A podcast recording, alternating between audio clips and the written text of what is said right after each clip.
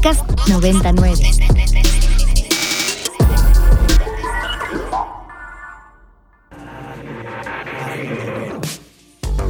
Agenda Ibero. Conversaciones con quienes crean y gestionan proyectos inspirados en el servicio a la sociedad desde el ámbito universitario. Yo nunca te he hablado de ella. Ella era como, como una puesta de sol. Bienvenidos a Agenda Ibero, este lunes 27 de marzo de 2023. Mi nombre es Mariana Pérez Cabello y me acompaña Luis Felipe Canudas, sobreviviente del Vive Latino, lo tengo que decir. Me pasó todo y todo se solucionó.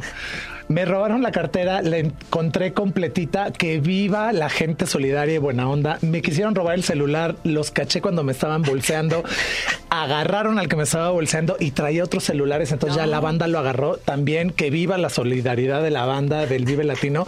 Qué gran experiencia. Recuperé grupos que había perdido. Me divertí como enano. Así que el próximo año vayan todos. Yo sé que esto es un anuncio, pero qué buena experiencia. Una gran diversión. Y evidentemente me encontré a mis compañeritos de 99, el buen Alde, por ahí rockeando. Este estuvo muy divertido, la verdad. Pero ahora me voy a hacer mi playera que diga sobreviviente, vive latino 2023.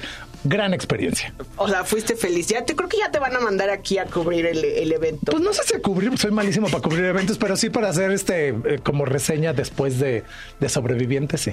Perfecto. Oye, pues sobrevivimos el, el Vive Latino, sobrevivimos el puente, sobrevivimos este inicio de, de, calor, de temporada, de contingencia ambiental. Sí, qué horror. Etcétera, etcétera. Y bueno, no sobrevivimos, más bien seguimos festejando los 80 años de la Universidad Iberoamericana, seguimos festejando los 20 Los años 20 de 99. O sea, está rudo el ritmo. Pero, Pero sí se lo vamos puede, ¿cómo no? aguantando bien. Sí, sí se puede. Estamos ahí todos, todos de la mano. Después ya viene la vacación, ¿verdad? Vamos a descansar la próxima semana. Muy merecido, ¿no? Pues yo creo que nadie va a descansar en realidad, porque los alumnos van a hacer todos los trabajos que los profes les pidan. Los profes vamos a calificar todo lo que no calificamos antes. Viene un cierre de semestre terrible, así como entonces tenemos que planear, hacer promedios, bla, bla, bla, para poder cerrar el semestre. Pero bueno, aquí nuestro querido amigo Pontas, y amigo y colaborador, ¿no? Amigo como y dicen. colaborador. Nos va a contar qué escuchamos, porque arrancamos este programa siempre con rolas para que vayan entrando en calor. Eh, todo selección aquí de Pontas, bienvenido. Primero, festejar a Luis Felipe por ser una persona en un millón de recuperar su celular en un Vive Latino. Y la cartera. Eso es, y la cartera. Eso es una, una proeza que vas a poder presumir ¿Viste? toda tu vida. ¿Viste qué bonito? Toda tu vida. Lo, lo que acabamos de escuchar se llama Lo que hay por aquí, The Rails B. Es una canción pues bastante triste para todos aquellos que, que han perdido un gran amor, que han tenido una ruptura. Este artista español de pues hip hop, R&B, como reggaetón, trap también. Habla de pues perder un amor, no desde la perspectiva como rencorosa y de remordimiento de odio a todo y odio a todo el amor ya de por sí, sino de estar pues, maravillado que, que tuviste la oportunidad de estar con esa persona, pero pues ya eh, pues perder esa posibilidad, ¿no? Y pues obviamente es una canción que habla del dolor y de lo difícil que es perder un amor cuando hubo una relación tan íntima una, una rolita bastante triste para todos que quieran eh, desahogar las penas. Para todos los que quieren Sí. empezar el lunes cortándose las venas. Para los que quieran comenzar este, este lunes llorando un poquito, pues pueden escuchar esta rolita. Ah, o sea que no es el polen, fue la rola, ya entendí. Ah, exacto. Exactamente. Sí. Bueno, muy bien. Pues pasamos a nuestra invitada. Eh, bienvenida, maestra Cecilia Sandoval Macías. Ella es académica encargada del Archivo Histórico de la Biblioteca Francisco Javier Clavijero, aquí de la Universidad Iberoamericana, Campus Ciudad de México. Y nos viene a presumir algo increíble que es abierto a todo el público. Bienvenida, Cecilia. Hola, muchas gracias. Pues sobreviví a la museografía y a la curaduría de la exposición 80 años del Ibero, 80 años. Efectivamente, Ceci es una de las dos curadoras que realizaron esta investigación y que hicieron una curaduría muy cercana a cualquier usuario y eso es lo que me gustaría que nos platicaras, porque no, o sea, a ver, estando en los archivos históricos y teniendo la cantidad de material que tienen, pudieron haber hecho una cosa así como súper barroca y súper de casa y bla, bla, bla, por, por las cosas que tenemos aquí, ¿no? Sin embargo, ustedes tuvieron una visión mucho más afectiva en el sentido de que pueden llegar a cualquier público y me encantaría que nos platicaras cuál es su discurso curatorial, qué pasa con el espacio y qué podemos encontrar ahí, querida Ceci. Claro que sí. Pues antes que nada, agradezco mucho el espacio e invito a todos para que vayan a ver la exposición. Eh, integrantes de la comunidad Ibero y no integrantes, porque la exposición no solamente habla de la historia de la Universidad Iberoamericana, sino de México. Entonces, eso está padre, ¿no? Eh, y como dice Luis Felipe, nuestra intención, bueno, efectivamente en el guion lo que pretendíamos era seleccionar documentos históricos, porque es una exposición histórica, pero que pudiera contactar con las, las diferentes afectividades de la comunidad ibero y del usuario, bueno, o el visitante en general, ¿no? Porque pensemos que tenemos personas que han estudiado por 80 años, que no es poco, diferentes generaciones con distintas sensibilidades, pero tenemos muchos jóvenes nuevecitos y que además están brincando de un escenario pandémico absolutamente virtual a la presencialidad. Entonces nos interesaba tocar eh, es con, todo el mundo, ¿no? Hacer que la gente se sintiera cómoda y también, pues, que empecemos a entender que la historia es apasionante y maravillosa y es muy lejos eh, algo de flojera, ¿no? Es algo maravilloso. Entonces, en este guion, guiadas, eh, mi compañera María de Ruiz Chávez, que ella es la flamante nueva coordinadora de difusión cultural, y yo lo que hicimos fue extraer cuatro valores de la Ibero que han sido muy consistentes a lo largo de estos 80 años, que son, en primer lugar, la resiliencia. Es una comunidad que ante cualquier eventualidad se sobrepone y se sobrepone en serio, no es solidaridad de dientes para afuera, como ahorita, si nos da tiempo, platicamos. Dos, el dinamismo, ¿no? Es una institución que siempre está en constante movimiento, cambio, se adapta a las necesidades no solo de su comunidad universitaria, sino del país e incluso del mundo, ¿no? Hay necesidad de estudiar críticamente algo, pues la Ibero propone un diplomado, un, posgrado, una carrera. Entonces, eso lo he hecho desde que nació, desde el 43. Em, la excelencia académica, por supuesto, si no las cosas pues no, funcionarían. Y por último, la, la, incidencia social, ¿no? Esta pertinencia. A partir de ahí, entonces, queríamos contactar con la afectividad de la gente y que de alguna manera el visitante solito se lleve su propia experiencia. Sea de me puse la piel chinita, esta foto me impresionó y, y, guacala, o no sé, lo que sea, pero que ellos mismos fueran como desentrañando diferentes momentos importantes de la historia del Ibero a partir de, de, una exposición que pretendemos que sea potente, pero también sencilla. No queremos que sea nada pesado.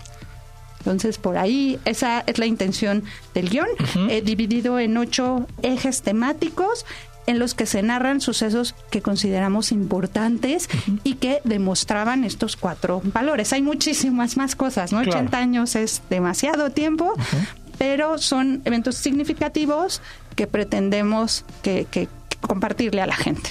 Ceci, en este clavado que te echaste en tu espacio de trabajo, ¿no? En los archivos y todo esto, ¿qué te encontraste que te haya encantado, que te haya sorprendido? Porque tú estás ahí metida todo el día, entonces todo el día estás viendo esta información.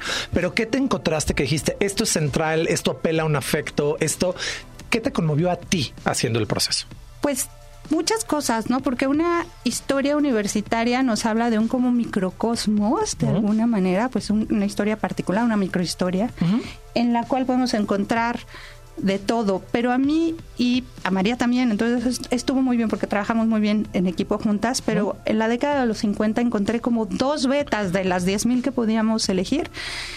Y sí fue una, em, sin duda, la parte del trabajo de las misiones en Sisowichi, en el norte. Em, de, con escuelas radiofónicas tarahumaras. Eso me pareció como maravilloso, porque estamos hablando de 1957. Okay. En ese momento estamos eh, en una posguerra, bueno, eh, el mundo está en la posguerra, está en la Guerra Fría, pero también los medios de comunicación masivos empiezan a tener una, una impronta poderosísima para dirigir a la gente y la Ibero decide hacer escuelas radiofónicas en la Sierra Tarahumara, donde comienzan a dar diferentes programas educativos bilingües. Eso me gustó muchísimo, ¿no? Raramuri castellano, por ejemplo. Y tenemos todo un archivo bastante nutrivo en donde hay documentos, hay fotografías, hay notas de prensa, de, de, cómo esto está funcionando. Entonces eso nos gustó muchísimo y ahí está. Okay. ¿no? Y podemos hablar que este tipo de experiencias son como la tatarabuela de aquí, de la, claro. de la venta nueva. Sí, ¿no? sí, sí. Eh, como saben. Bueno, Mariana ya había nacido en 57, ella ya. Oye, bueno, no voy a decir un chiste porque en paz descanse Compórtate. nuestro querido Chabelo, pero está bien. Sí, sí. De acuerdo. Entonces eso está muy padre, ¿no? Y nos habla de cómo la Ibero empieza a ser pertinente y de alguna manera pues lo sigue siendo con propuestas como esta, ¿no? Como Ibero Claro. 99. Eso, y enfrente de eso contrastamos el Instituto de Cultura Cinematográfica. Este nace también en el 57, es la tercera experiencia, eh, la, precedidas por una en Chile y otra en Madrid. Ok. Entonces estaba muy padre. Eh, para hacer, eh, pues eso, cursos de apreciación cinematográfica, cineclubes.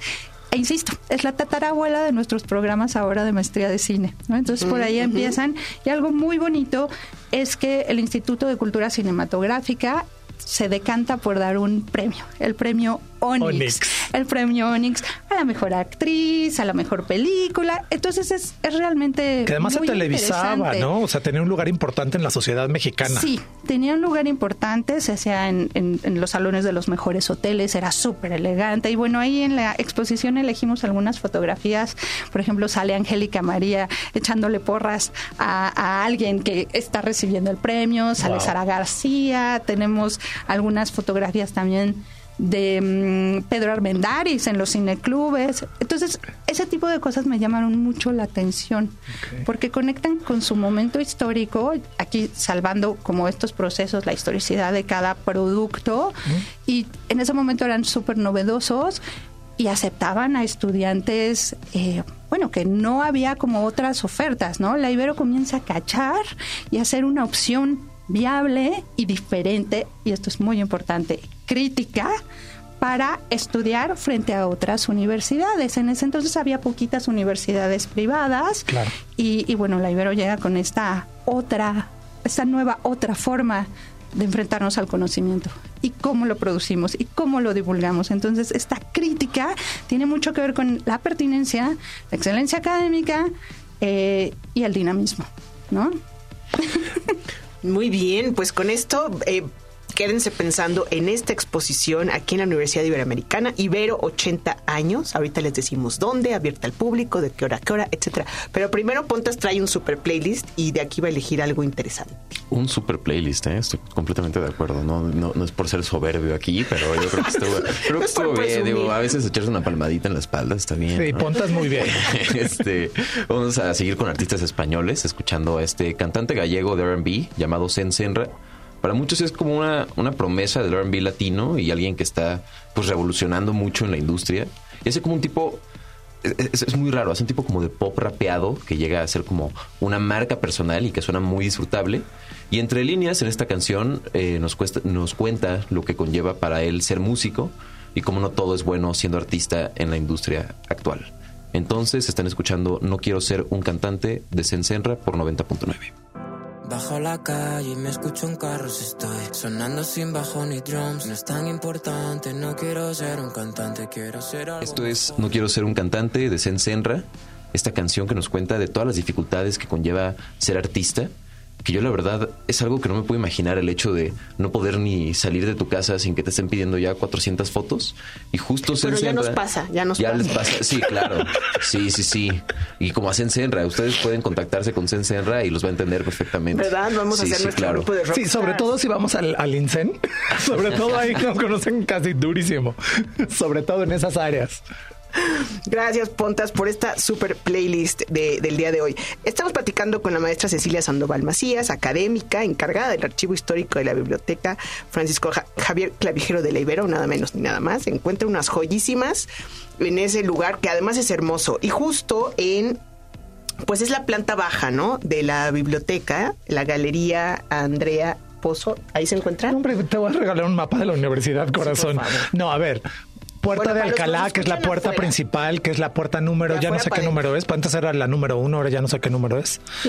¿En la qué? La 3, por la 3 pueden Es la puerta número 3, que es donde está el jardín de los lobos. Exacto. Enfrentito de los lobos, ahí está la galería.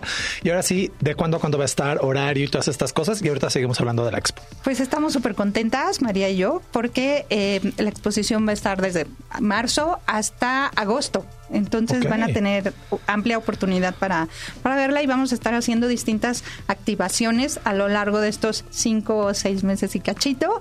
Entonces, quien decide verla por tres o, o tercera o cuarta vez, pues va a tener una experiencia distinta y eso está padre. Y los horarios, pues son los mismos horarios que tenemos aquí en, En la en- en universidad. la universidad Y si eres externo, ¿cómo puedes entrar?